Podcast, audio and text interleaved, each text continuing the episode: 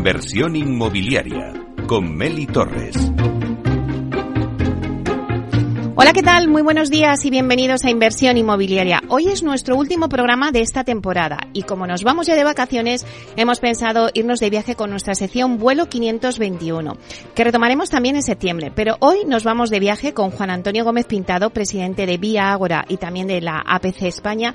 En esta sección lo que vamos a conocer es la trayectoria profesional y personal de los principales protagonistas del sector inmobiliario. Pero os aviso, esta entrevista no es una entrevista más, va a ser una entrevista donde invitamos invitamos a todos los oyentes a viajar a través de las palabras. Una entrevista que va más allá porque tocaremos el alma de cada entrevistado a través de un viaje por las emociones, donde desde luego no faltará el elemento sorpresa. Así que hoy nos vamos de viaje con Juan Antonio Gómez Pintado.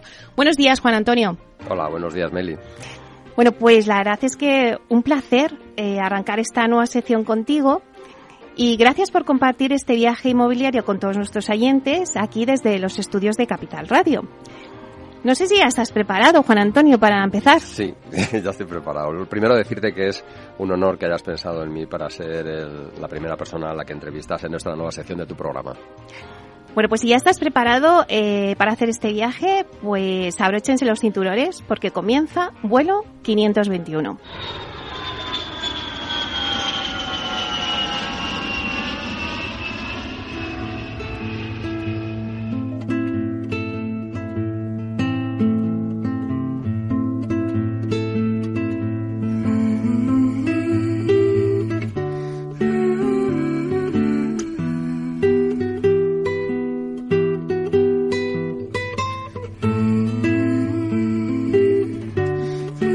Bueno, Juan Antonio, cuando hacemos un viaje, eh, pues siempre al, sacar el billete, siempre eh, tenemos que coger y poner el origen y el destino. Bueno, pues en este viaje de tu trayectoria inmobiliaria, cuéntanos de dónde vienes, cuál es tu origen y cómo aterrizas en el sector inmobiliario. Pues eh, mi origen es de una promotora familiar muy pequeña. empiezo muy jovencito en el, en el sector debido pues a una enfermedad que tiene mi padre de corazón en un momento determinado y claro, y esto me lleva a que eh, llevo trabajando en el sector 42 años, creo. Y, y esos fueron mis orígenes. Eh, empezar eh, desde esta empresa familiar pequeña y me enamoró el sector. puedo decirte que a los seis meses yo ya no quería estar en otro sitio, quería continuar en la empresa familiar y desarrollando eh, también el negocio y desde entonces eh, toda la trayectoria profesional y hasta aquí hemos llegado, ¿no? Las dos cosas, por ejemplo, Juan Antonio, imprescindibles para hacer un viaje es tener tu billete y luego la maleta. Hmm. Entonces, eh, Juan Antonio, cuando, cuando preparas un viaje, ¿qué cosas imprescindibles metes en tu maleta? Eh, como he tenido que viajar mucho, eh, eh, al final en, el mundo internacional, donde me he movido con, la promotora, siempre he viajado muy ligero de equipaje. Entonces, meto aquello que es imprescindible y de, un carácter muy personal. No me gusta perder para nada el tiempo y si puedo meterlo todo en un equipaje pequeño y no facturar, así lo hago. Me pasan muchas cosas en la vida. Bueno, nos has contado un poco qué es lo que llevas en tu maleta, pero, en este viaje ¿no? que, que, que, iniciaste hasta el sector inmobiliario, ¿qué aprendizajes llevabas eh, en tu mochila, en tu maleta, ¿no? para, para iniciar esta trayectoria inmobiliaria? ¿Cómo te formaste? ¿Qué, ¿Qué te motivó a hacer este viaje hacia el sector inmobiliario? Pues yo he tenido la gran fortuna de tener unos padres maravillosos y sobre todo a nivel profesional mi padre y todo el aprendizaje inicial del sector se lo debo a él. Él eh, ha sido fue una persona que pues que se realizó a sí mismo, eh, una persona que no tenía estudios, que trabajaba en el campo, vino a la ciudad y poco a poco de trabajar en una industria textil como peón, pues llegó a tener y a formar una empresa. Esas enseñanzas de vida, esa filosofía, al final las actitudes que hay que mantener ante la vida, es el gran aprendizaje que yo he tenido de mi padre y que se refleja al final en todo lo que desempeñas, en todos los trabajos, en toda tu, vida de, día a día y que mm, yo he de decir que durante, hablas de, de, conocimientos o de aprendizaje, llevo 42 años aprendiendo. Creo que no hay ni un solo día donde de mi vida y, sobre todo a nivel profesional donde no haya aprendido alguna cosa. Bueno, la verdad es que todos tenemos que aprender, ¿no? Día a día. Eso es lo bueno que tiene también el trabajo. Eh, ¿Cuál fue tu primer trabajo en el sector?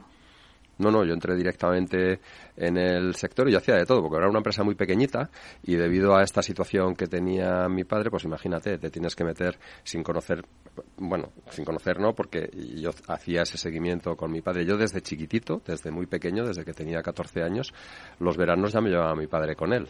Entonces sí que conocía, pero bueno, el conocimiento que tiene un niño de, este sector, ¿no? Eh, y, y a partir de ahí, o sea, sin separarme prácticamente de él durante todas las horas, la jornada de trabajo, eh, me fue trasladando todos esos conocimientos y experiencias vitales que me han servido de muchísimo en, el sector. Yo, siempre digo que como profesional llevo ventaja porque he tenido esa fortuna de tener a mi padre a mi lado durante, durante años y que me ha ido aconsejando y me ha ido llevando y guiando por el mundo profesional y de la vida, por supuesto. ¿Y cómo se llamaba la, empresa de, tu padre? Mi padre cuando formó la primera empresa era Agofer, que fue la que luego vendimos en el 2007. Y fíjate, eh, Juan Antonio, Agofer, luego también Vía Célere, hasta ahora, hasta eh, Vía Agora, tu, nueva aventura. Em, si te parece, Juan Antonio, mm, vamos a viajar un poco por los recuerdos, ¿vale? Imaginemos un domingo por la mañana que alguien te dice, venga Tony, vamos a ver las obras. ¿Quién te dice, venga Tony, vamos a ver las obras? Mi padre, sí, sí. Mi padre. Era, era la manera que tenía eh, mi padre y mi madre de llamarme y, esa es una realidad. O sea, yo, estaba, eh, mi padre era una persona que no descansaba. Eh, puedo decir que mi padre no ha tenido vacaciones nunca, nunca y se iba pues a tres días a un sitio y, esas eran sus vacaciones de un año. Y su obsesión era constantemente eh, ir a sus obras a ver qué, en qué situación estaba. Era sábado era domingo cuando no iba a ver las obras el sábado. Bueno entonces es que se trabajaban los sábados es que las cosas han cambiado en ese sentido. Pues iba los domingos a ver en la oficina de ventas era un constante y siempre me llevaba con él.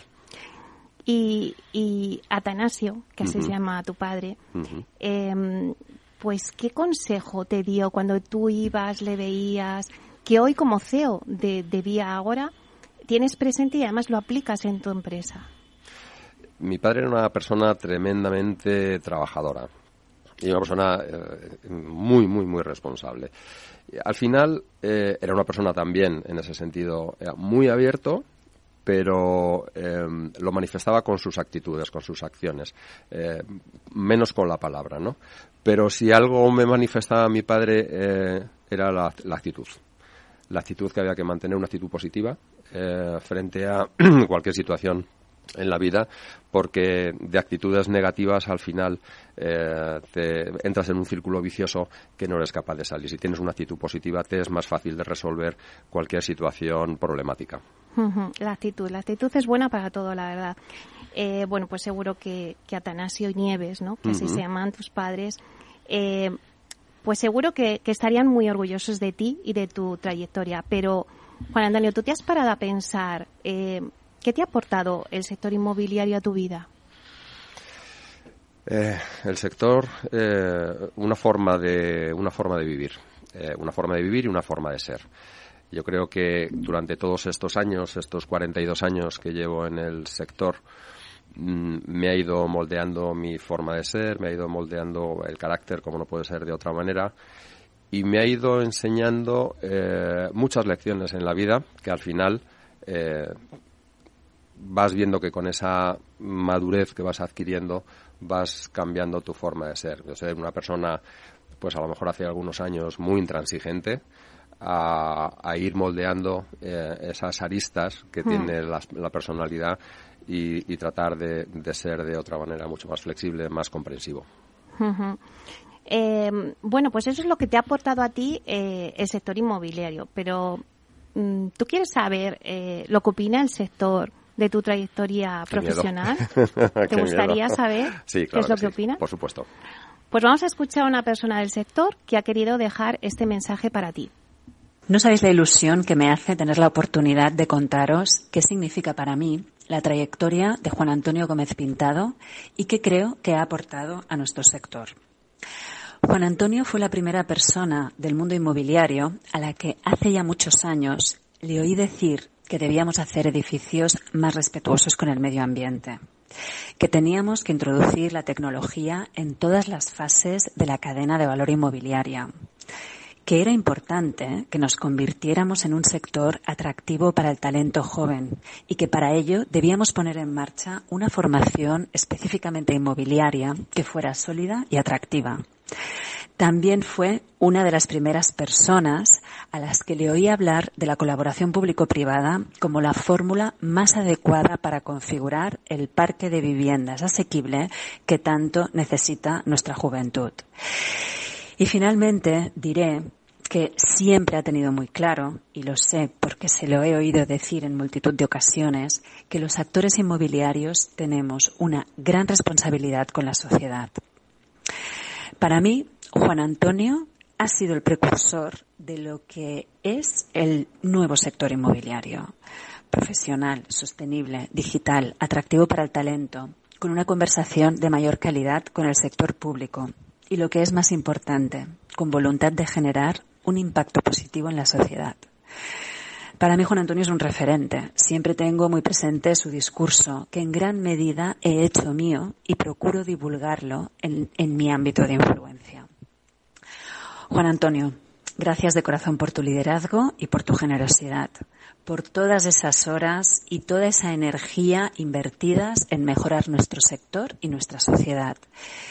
Y gracias a ti también, Meli, porque sin tu invitación seguramente no hubiera encontrado el modo de contarle a Juan Antonio todo lo que he aprendido de él.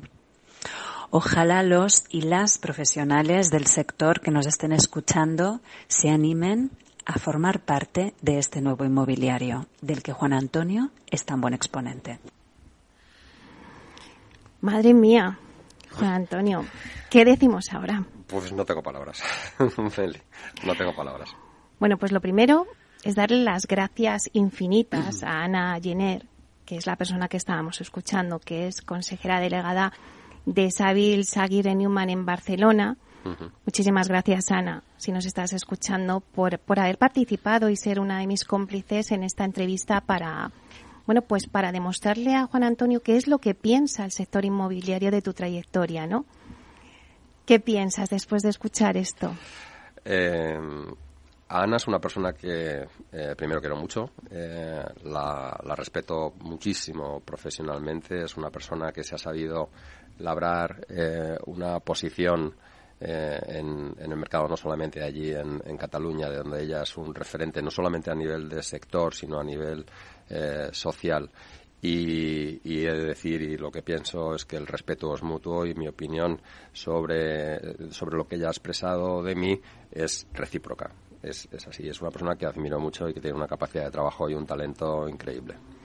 Porque claro, cuando decías una persona que ya hablaba de innovación, ya hablabas de sostenibilidad, claro, es que ha sido pionero en el mm. sector inmobiliario, ¿no? Mm.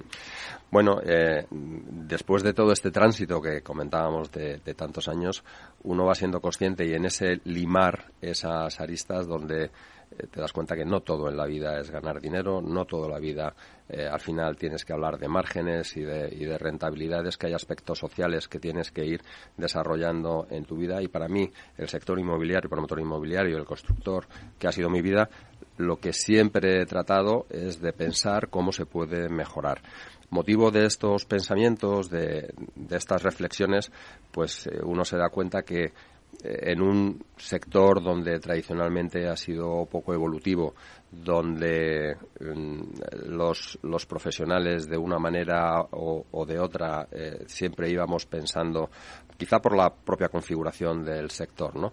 Eh, cuál iba a ser el margen de nuestra propia, de la, nuestra próxima operación y cómo íbamos a comprar el No nos dejaba, yo creo, que posicionarnos con una visión de largo plazo para tratar de construir un sector completamente diferente donde lógicamente tenemos que tener nuestro margen, pero al igual que otros sectores teníamos que tener un proceso de evolución constante en la innovación, en la industrialización, esto que siempre eh, a tantas veces me refiero, porque es la única manera de que el sector pueda sobrevivir. Solamente en las operaciones de corto plazo el sector tendrá una vida eh, muy dificultosa y muy corta. Creo que en esa evolución, donde seamos capaces de incluir a las mujeres en los procesos industrializados que vayamos a hacer, donde seamos capaces de ser atractivo eh, para los jóvenes para que entren en nuestra industria, donde seamos capaces de dar una solución a los problemas de la sociedad y sobre todo el acceso a la vivienda para jóvenes solamente pensando, eh, discurriendo cuál es la fórmula para llegar a esa situación, podremos tener un sector sostenible y sobre todo responsable socialmente. Que no se nos vea es muy difícil, lo sé, pero ahí es donde he centrado durante todos estos años eh, que he estado en las presidencias de las asociaciones mi trabajo, que no se nos vea como un sector especulativo, sino como un sector que produce un bien de primera necesidad y que de alguna manera tenemos que estar siempre acompañando a la sociedad para dar esas respuestas. Y Juan Antonio, ahora eh, estoy pensando que, mm, bueno, si tuvieras la oportunidad de, de, un domingo por la mañana ser tú el que le dijera a Atanasio, vamos a ver las obras, ¿cómo le dirías ahora a tu padre todo lo que ha cambiado el sector desde eh, eh, mm. cuando él estaba? ¿Cómo le expresarías y le dirías, pues mira, papá, ahora Ahora las cosas se hacen así. Hmm. ¿Cómo le dirías?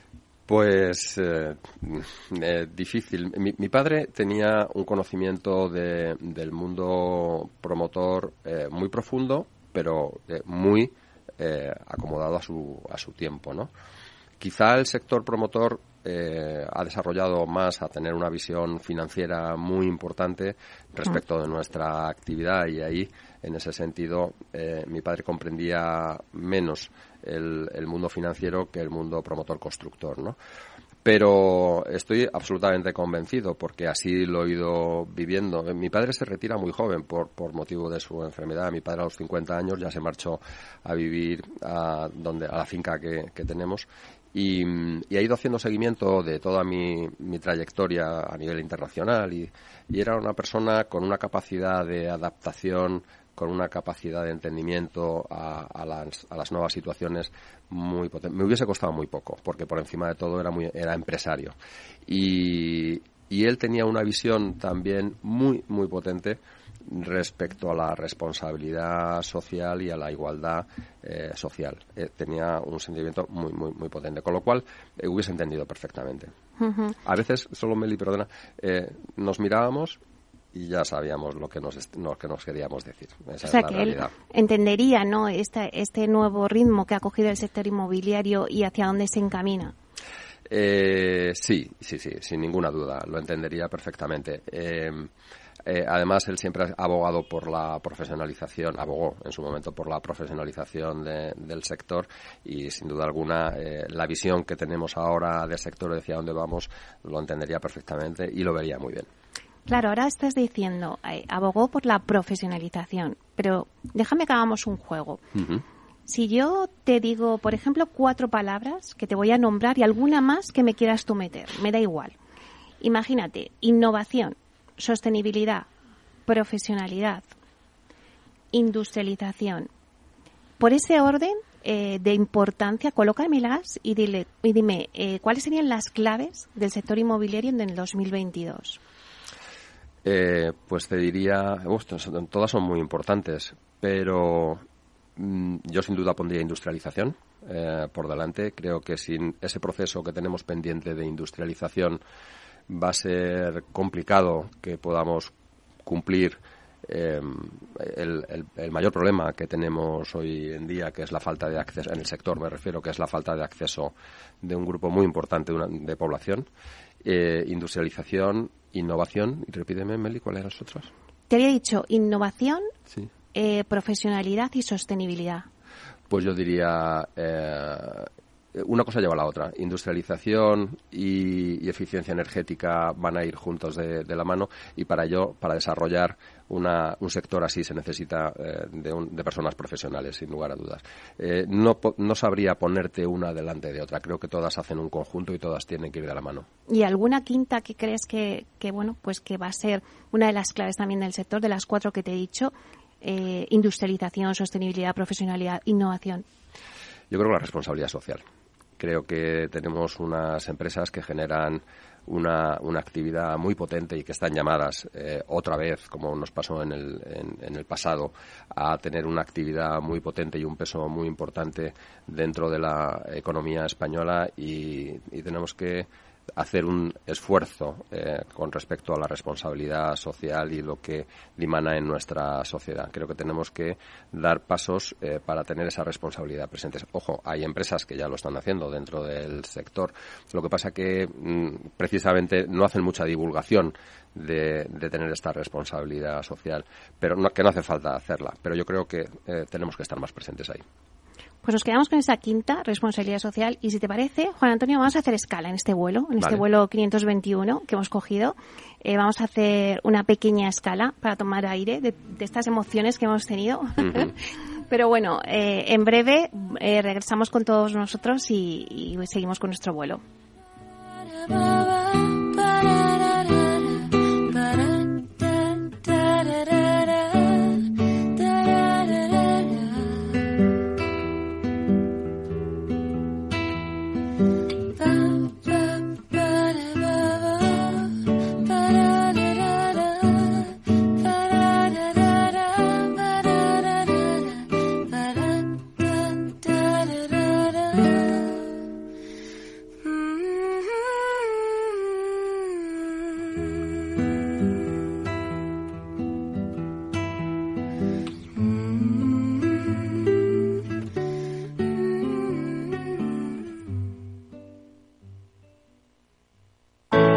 Artesanía, tecnología y lujo de la mano de Grato. Una marca española líder en fabricación de pavimentos de parqué de ingeniería y carpintería para interiorismo de madera de roble europeo, procedente exclusivamente de bosques gestionados de forma sostenible. Grato te ofrece las mejores calidades para tus proyectos residenciales y hoteleros, fabricando tanto parqué de ingeniería como cocinas, puertas, armarios y muebles de baño con exclusivos diseños, siempre con trato directo de fábrica. Grato da vida a espacios en todos los rincones del mundo con productos sostenibles, duraderos, de alta calidad y personalizables. Empezaremos con el test de Rorschach. Dígame, ¿qué ve en esta figura? Una casa frente al mar, los estudios del pequeño en Londres, la reforma de la cocina y la boda de mi niña. ¿Ve todo eso en esta mancha? En Renta 4 Banco sabemos que hay cosas que no te puedes quitar de la cabeza. Por eso hemos creado nuestro planificador financiero familiar, un servicio gratuito que te ayuda a planificar tus necesidades financieras futuras y actuales para que no tengas que preocuparte de nada. Entra en r4.com y descúbrelo. Renta 4 Banco. ¿Quieres más? Capital Radio, Madrid, 103.2 FM. Horno La Santiaguesa. Somos pasteleros y eso nos gusta. Utilizamos materias primas que nos hacen disfrutar y elaboramos todos nuestros productos de forma artesanal, sin sucedáneos, ni margarinas ni grasas trans. Sabemos que las cosas buenas son importantes. Con el hashtag buscamos gente dulce. Horno La Santiaguesa, calle Mayor 73, teléfono 91 559 6214, www.pasteleriasanonofre.com. Disfruta de la mejor cocina gallega en Montes de Galicia. Todo un clásico moderno en el barrio de Salamanca. Disfruta de la variada dieta atlántica, de las mejores carnes y pescados tratados con respeto y transparencia y regados con una de las mejores bodegas de la zona. En grupo, en familia o en pareja, Montes de Galicia te ofrece el espacio perfecto en cada ocasión. ¿Sabes cuál es el mejor dial para escuchar Capital Radio? Tu móvil. Ya tienes disponibles las versiones de iOS y Android de Capital Radio. Y si quieres escucharlas en tu coche, lo tienes muy fácil. Empareja el Bluetooth de tu coche con tu móvil o tableta, entra en la app de Capital Radio y ya lo tienes. Escucha Capital Radio en digital. Y si te preguntan qué escuchas, no lo dudes. Capital Radio.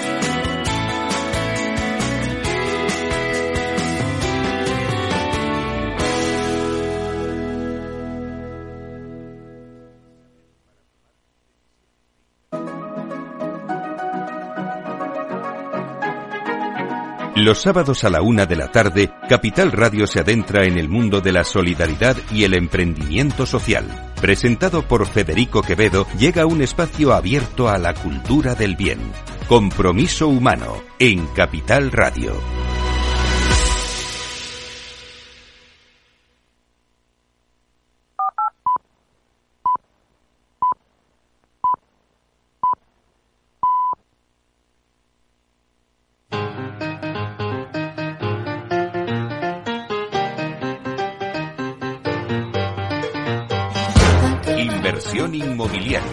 Con Meli Torres.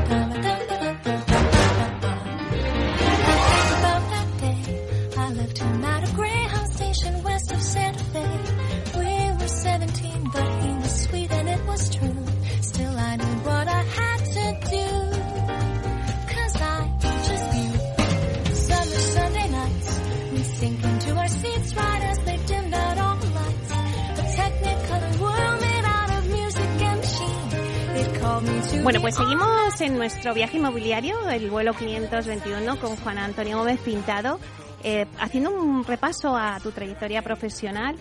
Bueno, pues la verdad es que Juan Antonio, no sé si te gusta planificar los viajes, o sea, cuando vas a hacer un viaje, los organizas, planificas, dices, bueno, pues ahora vamos a ir aquí, ¿lo tienes todo controlado? No, no. Eh, quien planifica eh, es Rosa, mi mujer. Eh, la que tiene todo controlado es ella. Pero además con, un, con una anticipación que a mí eso me pone nervioso porque yo soy más... em, al final estás muy metido en el trabajo y de aquí a seis meses pues no sabes exactamente qué situaciones o compromisos vas a tener, pero ella ya lo tiene planificado. El viaje de verano ya lo tiene desde enero planificado. Y aunque no planificas los viajes, pero, pero en tu empresa supongo que sí que tienes planificado, ¿no? Sí.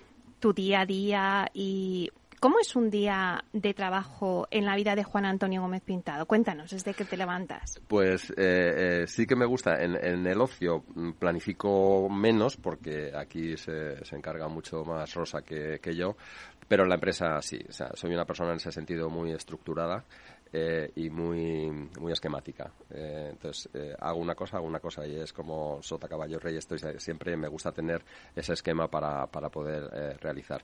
Y, y un día de trabajo normal es, eh, empiezo muy temprano, eh, estoy a primera hora en, en la oficina, la, la planificación con mi asistente a primera hora de todo lo que es el día, aunque ya hemos, fíjate, por eso fíjate si soy eh, cuadriculado, ya hemos visto por la tarde, pero otra vez por la mañana, por si hay alguna cosa nueva, vuelvo a planificar. Bueno, pues mi vida está llena de, de- de reuniones, me gusta, mm, pero no todo lo que, no puedo ir todo lo que debiera, eh, me gusta mucho la edificación, me gustan las obras, pero no puedo ir todo lo que debiera y, y básicamente se distribuye entre porcentajes de reuniones en mi empresa con la asociación, que de decirte que me ha llevado muchísimo tiempo. Eh, he tenido que dedicar mucho tiempo a las dos asociaciones y básicamente está ahí, ¿no? En- en- desde primera hora hasta que llego a última hora a casa, ¿no? Y por medio, pues lo típico, las comidas que tenemos de, de empresa y tal.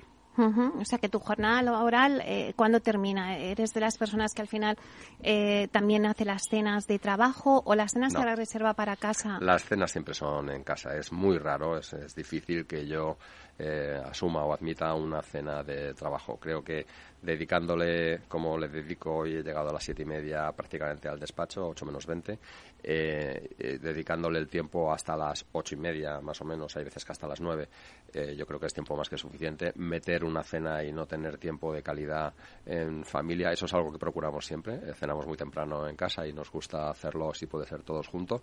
Es, es el momento que te queda de calidad, de disfrute con la familia, ¿no? Y si tu- pudiéramos coger una palabra que defina mejor eh, tu actividad en el sector inmobiliario, ¿cuál sería?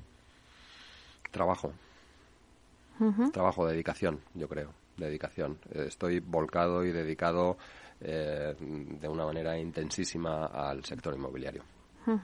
¿Cuál ha sido el proyecto profesional a lo largo de tu carrera pues que más te ha marcado o sobre el que guardas eh, el mejor recuerdo? ¿De edificio, te refieres?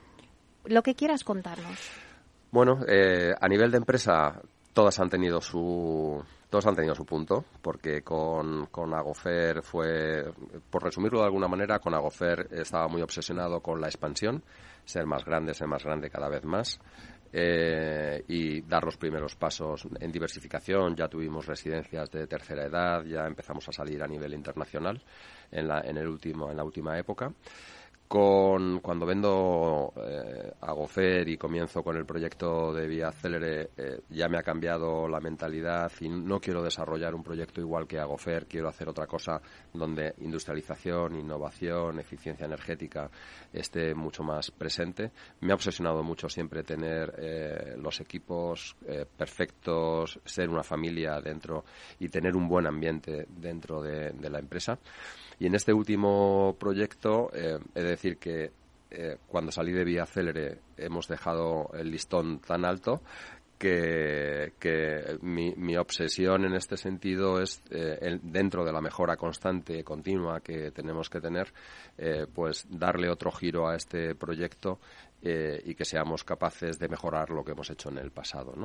y si nos referimos a una promoción inmobiliaria, pues yo diría que la que marca eh, un hito de cambio, sin duda alguna, es eh, Retiro. La que hicimos en Conde de Casal es una de las promociones que yo me siento más orgulloso de cómo la hemos desarrollado. Claro, porque Vallecas, ¿no? También te, cuando yo te digo Vallecas, ¿qué te, qué te viene a la cabeza? Pues Vallecas me viene eh, la época cuando, eh, en la época de Agofer eh, primigenia, cuando trabajaba con mi padre y que desarrollamos allí los primeros proyectos.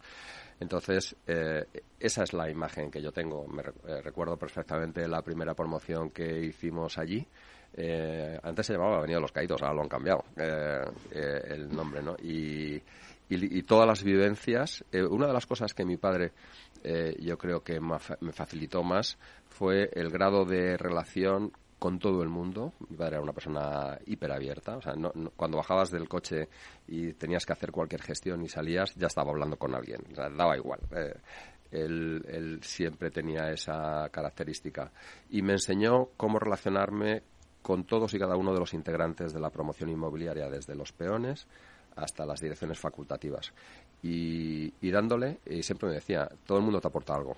Eh, y, Pienso que es así. Todo el mundo al final te aporta algo y mirar por encima del hombro a, las personas, yo creo que eso es un error garrafal. Eso te priva de, esa, de ese aporte que te pueden hacer estas personas eh, a las que estás mirando por encima del hombro y siempre tener esa visión. Y yo lo recuerdo en, en la finca, ¿no? Pues desde, eh, tenía entonces cabras, mi padre tenía un ganado de cabras, pues desde el trato con los cabreros hasta el trato con las direcciones facultativas era como muy igualitario, ¿no? Llevas, la verdad es que 42 años, me decías, ¿no? Mm. Eh, haciendo, haciendo, construyendo casas. Mm. Bueno, pues yo me imagino que a todos nuestros oyentes les gustaría saber cómo es la casa perfecta para, para el CEO de Vía Agora. Vamos a ver, ahora hablamos de que sí, una casa tecnológica, una casa sostenible, espacios abiertos, porque ahora con la pandemia pues, pues ya tenemos ese, eh, bueno, pues esa demanda, ¿no? De querer más espacios eh, ¿Cómo es la casa eh, perfecta para Juan Antonio? Eh, la casa perfecta es aquella que te da la posibilidad de disfrutar de las relaciones personales que, creo que son absolutamente necesarias. Es la casa donde tú puedes recibir a tu familia, a tus amigos y te sientas confortable y te sientas cómodo. Eh, si, cuando la gente habla de tecnología y de automatización de muchos de los procedimientos. Yo creo que no está, eh, lo importante de la casa no está ahí. Lo importante de la casa es la generación de un hogar que te sea eh, que te sea útil para generar esos sentimientos del espacio donde tú vas a vivir. Cuando pones mucha tecnología, mucha tecnología, al final nos pasa como con los móviles. Utilizamos cuatro tareas de esa tecnología y el resto se queda ahí. Yo creo que en las casas pasa exactamente igual. Tiene que ser confortable, eh, tiene que ser, eh, hombre, hablando técnicamente, pues tiene que ser lo más eficiente posible. Donde eh, en las dos casas que tengo, pues yo creo que lo he conseguido. Tenemos dos casas que eh, te dan esa capacidad, ese ambiente para rodearte de tu familia y de tus amigos y disfrutar de ella. pues si te parece, ahora vamos a hacer un, un viaje Mm. Pero esta vez a través de la música. Eh, te voy a poner una música y me vas a decir, pues, a dónde nos lleva, a dónde te lleva esa música. Vamos a escucharla.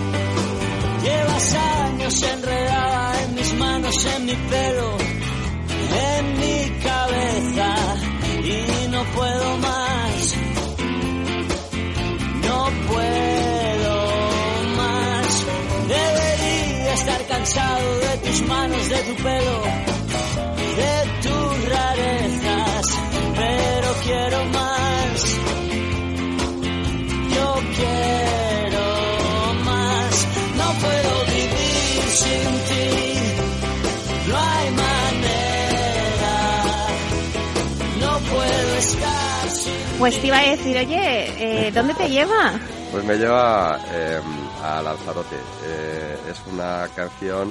eh, participamos en un karaoke. Nos gusta mucho el karaoke en la familia.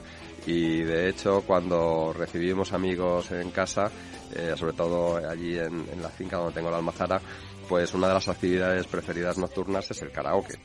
Eh, es muy divertido, eh, desinhibe un montón y genera un ambiente espectacular. Y entonces participé en un karaoke en el verano pasado en Lanzarote y, y la canción que elegí para cantar fue esta.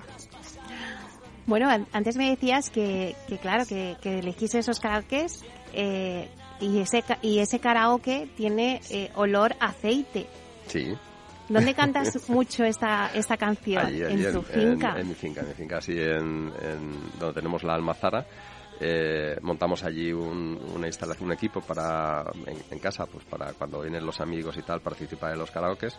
Y, y sí, sí, tiene, tiene aroma de a, a- a ove, de aceite de oliva virgen extra. Yo ya lo estoy oliendo. Yo estoy escuchando la música y estoy oliendo ya también el, eh, el olor del aceite. Eh, porque, bueno, claro, el aceite es otro, otra de tus pasiones. No solamente el ladrillo, sino Mm. también el aceite. Eh, Cuéntanos cómo, cómo surge ¿no? todo el tema de la finca. Pues eh, mi padre, eh, como os decía antes, eh, se marchó a vivir muy joven allí, se- con 50 años, eh, hizo la primera plantación de, de olivar. Y, la verdad es que cuando siempre estaba despotricando porque las aceitunas las llevaba a la cooperativa, se quejaba de que la cooperativa pues no funcionaba bien. Eh, alguna vez yo le comenté, oye, pues ¿por qué no hacemos una almazara y, y podemos fabricar nuestro propio aceite? Entonces ya le pillé, ya le pillé mayor y me dice, no, no, déjame de líos y tal. Entonces cuando falleció, eh, por la pasión que siempre ha tenido tanto él como mi madre por el campo, pues pensé que, que era como cerrar el círculo, ¿no? Eh, era como aportar más valor eh, a aquella obra que, que inició él, que fue toda la plantación del olivar, y cerrar ese círculo virtuoso donde pudiésemos desarrollarlo nosotros y tener nuestra propia almazara. Casi he de decir que era más un, primero por la parte que se quedó mi madre allí, era eh, una motivación también para ella, porque subía todos los días a la almazara cuando estábamos en campaña a vigilar todo. Y Le gustaba le- controlar. sí, sí, sí, sí, sí. Y luego eh, por la parte de mi padre, porque sé que, que hubiese estado muy orgulloso de, de lo que habíamos hecho allí y era, una, era un homenaje a él. Ujú. Además, he de decir que siempre lo, siempre lo digo con, con mis amigos, es eh, para mí la finca es el punto de conexión con ellos. Desgraciadamente ya han fallecido los dos, pero eh, he vivido tanto allí con ellos que pues que al final es mi punto de conexión. Es que yo paseo por el olivar y me parece que estoy paseando con mi padre. Bueno, y también ha- han fallecido, pero en esta entrevista también están presentes. Al final siempre están sin duda, presentes. sin duda. Es decir, que yo no hay día que no, que no piense en algún momento en ellos. Bueno, yo la verdad es que pienso que es una suerte, ¿no? Trabajar eh, en lo que te gusta, ¿no? Y, y, esa pasión no solamente por el inmobiliario, sino también por, por el aceite y, y tu finca. Pero, pero mm, te quería preguntar, Juan Antonio, tú les has contado a Víctor, a Pablo, a Carlos y Marta, tus hijos, eh, ¿qué es lo mejor de dedicarse a este sector inmobiliario? Eh, no sé si a alguno de tus hijos les gustaría seguir tus pasos o están encaminados ya, no lo sé. Pero, pero seguro que algún consejo les has dado. ¿Qué tienen que hacer en esta vida para, pues eso, para que el trabajo deje de ser trabajo? porque Porque es que disfrutas con lo que estás haciendo. Eh, pues mira, eh, yo creo que los ejemplos se dan en el día a día, eh, en la manera de cuando comentas eh, tus situaciones, tus problemas, la manera en que los resuelves. se da, ellos ven esas, esas vivencias clarísimamente. Soy partidario de que cada uno elija su, su vida. Pues, por un ejemplo, el mayor estudió Bellas Artes. El mayor que es Víctor. Víctor. Víctor. Eh, entonces, creo que al igual que en algún momento mi padre pensaba por las situaciones familiares eh, cuando ellos vivían yo no iba con la frecuencia a la finca que cuando faltó mi padre empecé a ir, ¿no? Que yo no faltaba ni una semana ni un fin de semana porque quería estar con, con mi madre. Y uno de los comentarios que hacía mi padre es, yo no sé para qué hago tanto esto, si al final lo vais a vender y lo vais a abandonar. Pues yo creo que en el caso de la, en el caso de la empresa eh, y en el caso de la formación de cada uno, lo primero que tiene que tener es una buena formación. Lo segundo, eh, o- o- lo, voy a, lo voy a anticipar. Lo primero que tiene que ser son buenas personas. Eh, una vez que son buenas personas y tienen una buena formación, el estar dentro de, una empresa o el coger las riendas de una empresa, pues no va a tener, eh, yo creo que ninguna dificultad. ¿Cuál de ellos elegirá el camino de continuidad? Pues no lo sé. Eso la vida no lo irá, no lo irá diciendo y no lo irá marcando. Del lo que nunca he hecho ha sido obligarles a que estén aquí por el hecho de que son mis hijos y que tienen que estar. No, yo creo que tienen que elegir sus caminos y el- la vida es, eh, ya nos dirá por dónde nos pone a cada uno. ¿Pero le has dado algún consejo, como en tu día te dio a ti tu padre eh, o tus padres? eh, ¿Le has dado algún consejo que le sirva ya no solo para el sector inmobiliario, ¿no? sino para, bueno, pues para, para la vida laboral? Eh, hay un consejo que yo repito mucho incluso a los estudiantes del grado. Es, Que tienes muchos hijos, porque Eh, también hay que sumar todos los de bueno, grado. Y, y es, eh, te contratan por lo que sabes y te despiden por cómo eres. Eh, eso es algo que hay que tener presente. Con esto lo que quiero decir, en el caso de los alumnos de grado tiene una connotación, en el caso de mis hijos tiene otra, ¿no? Eh, pero al final lo importante de todo esto es la actitud con, con la que te desenvuelves en la vida. Si eres buena persona y te, desem- y te desarrollas y desarrollas una actitud eh, adecuada, yo creo que tienes un- una parte del camino muy importante Ujú. andada. Y ahora que hablas del camino, eh, Juan Antonio, ¿tú has llegado a un momento en tu trayectoria en el que, bueno, pues se te ha pasado por la cabeza decir, oye, que, que paren el tren, que yo me bajo? Pues la verdad es que eh, cuando, cuando estábamos en los procesos finales de, de la venta de, de, la, de la segunda empresa, eh, Vía de Vía Célere, el- no para el, tren que me bajo, pero sí baja el ritmo y vamos a ir a otro ritmo que me voy a bajar. Pero es mentira. Al final es, eh, es autoengañarme. Yo tengo una forma de ser, soy empresario, me gusta lo que hago con locura, estoy enamorado de mi profesión. Y, y al final lo que yo quiero desarrollar es eh, lo mejor posible la empresa en la que en la que estoy dirigiendo. Te decía antes, en este tercer proyecto de Vía Agora quiero hacer las cosas mejor que, que en Vía Célere. Un consejo que siempre practico mucho en, en- en la empresa, eso lo decía mucho en, Vía Célere. Eh, lo excelente a veces es enemigo de lo bueno. Entonces no busquéis la, la excelencia porque es enemiga de lo bueno, probablemente ni consigáis la excelencia y, y no lleguéis tampoco a hacer las cosas bien. Entonces, eh, yo creo que en este tercer proyecto, a través de lo bueno tenemos que llegar a la excelencia. Porque, eh, obviamente, con la edad que ya tengo, tengo 62 años, pues eh, no creo que haya muchos más proyectos de inicio. Este tiene que ser mi proyecto definitivo y aquí tengo que volcar esos 42 años de experiencia con el bagaje que nos ha dado y, por supuestísimo, con la ayuda de un equipo mm, que tengo maravilloso. Eh, bueno, ¿cuál ha sido tu último, ya que estamos hablando de viajes, cuál ha sido tu último viaje que has hecho? El último viaje ha sido este verano. Eh, hemos estado eh, cinco días en Chamonix, en, Alpes, en Francia. De allí volamos, hicimos la costa de Normandía para ver todo, que me ha, me ha impactado. Eh, me ha impactado porque es la sin razón que puede llegar a tener el ser humano y lo que somos capaces no de crear, de destruir. Eh, y me ha impactado mucho, me ha encantado ese viaje. Y, y finalmente, allí estuvimos cuatro días y finalmente pasé otra semana en, en Denia, que es el lugar típico de nuestras vacaciones. Bueno, te iba a preguntar que no sé si ya tenéis planificado, pero quizá eso lo tendría que preguntar a Rosa, ¿no? Eh, si ya tenéis planificado o cuál es el- vuestro próximo destino, ¿no? Pues hay dos viajes que tenemos muchas ganas de hacer. Eh, uno es San Petersburgo, que no lo conocemos, pero realmente es difícil porque las- el gobierno el gobierno ruso la cantidad de documentación y papeles que te pide para, para acceder allí es, es tremenda y al final pues nos ha dado mucho pereza y no hemos ido. Y luego hay otro viaje que tuvimos planificado pero nos lo truncó la, la pandemia que es ir al norte de Europa a ver la aurora boreal.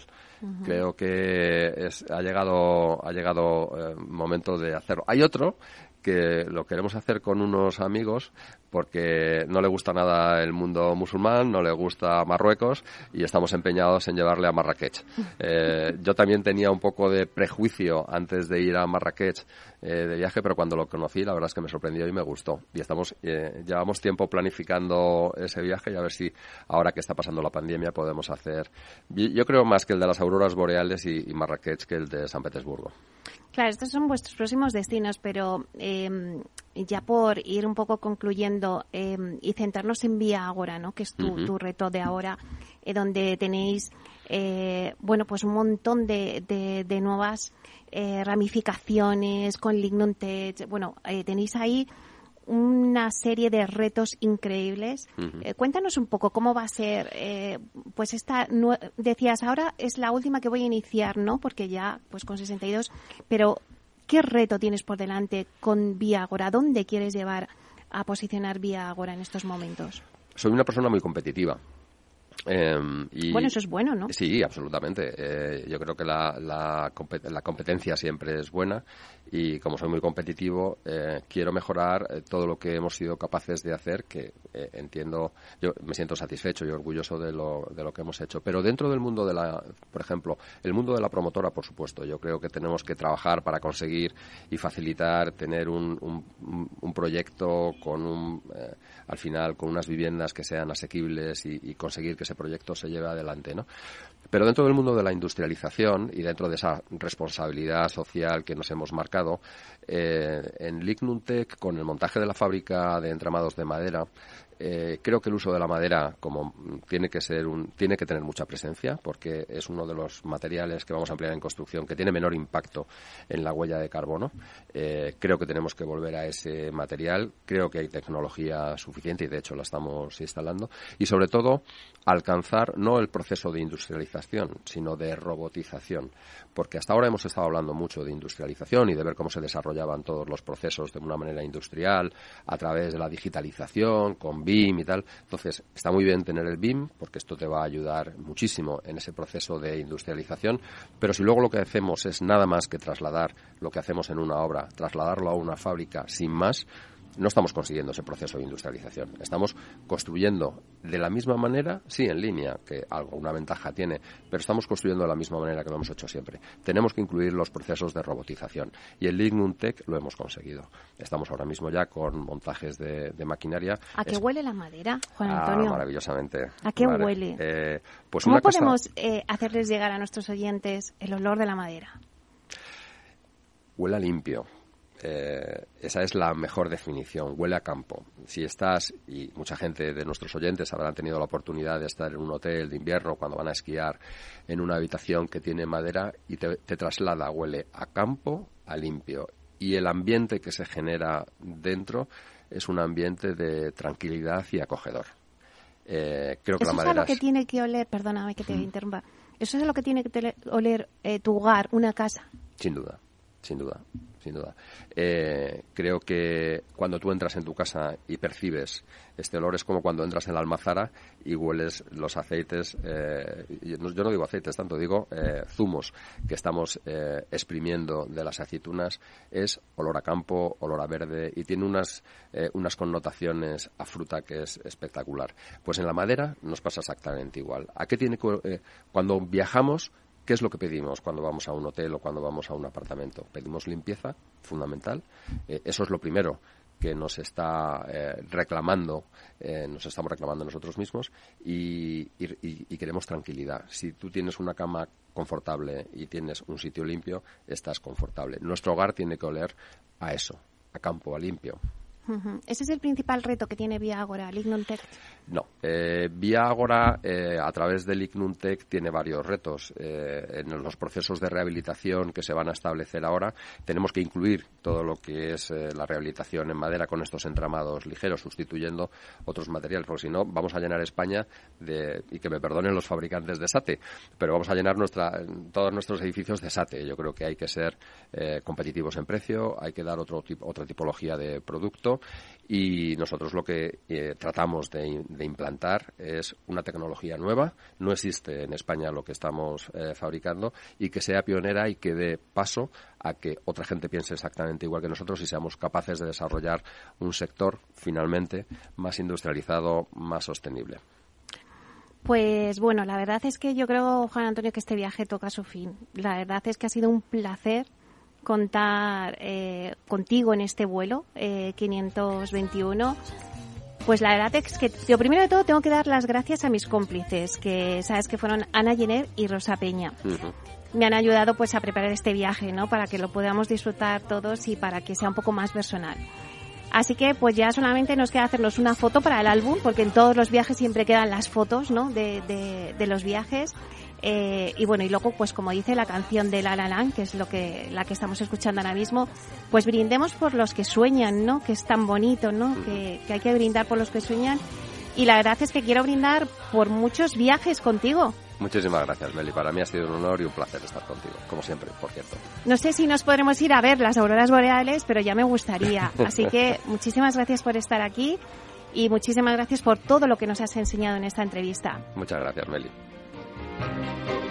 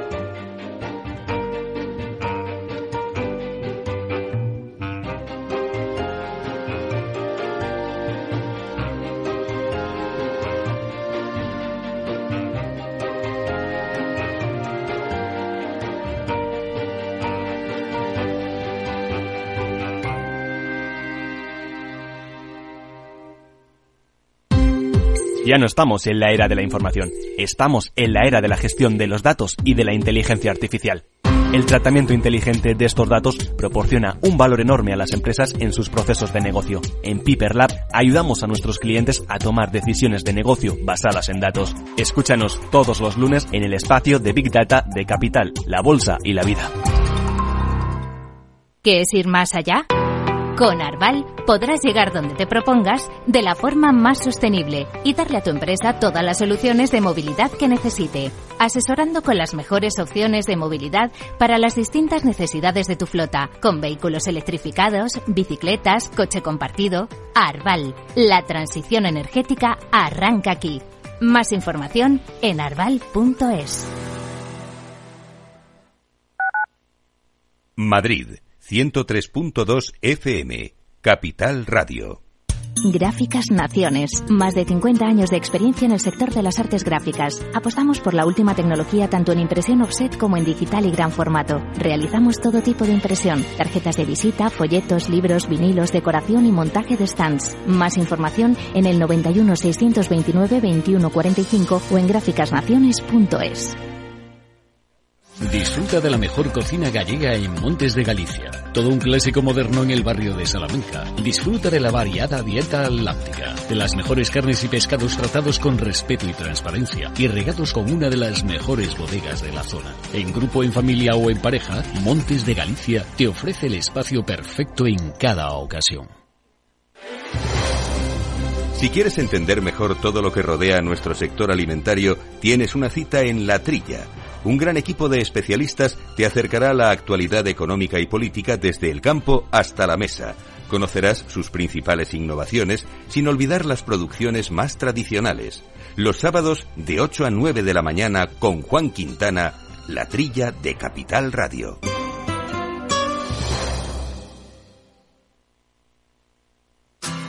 Si te gusta el pádel, en Capital Radio tenemos tu espacio. Todos los martes, a partir de las diez y media de la noche, saltamos a la pista para contarte la actualidad del World Padel Tour, los torneos amateur, las novedades de las marcas y toda la actualidad relacionada con el segundo deporte más practicado de España. Esto es Padel, los martes a las diez y media de la noche en Capital Radio.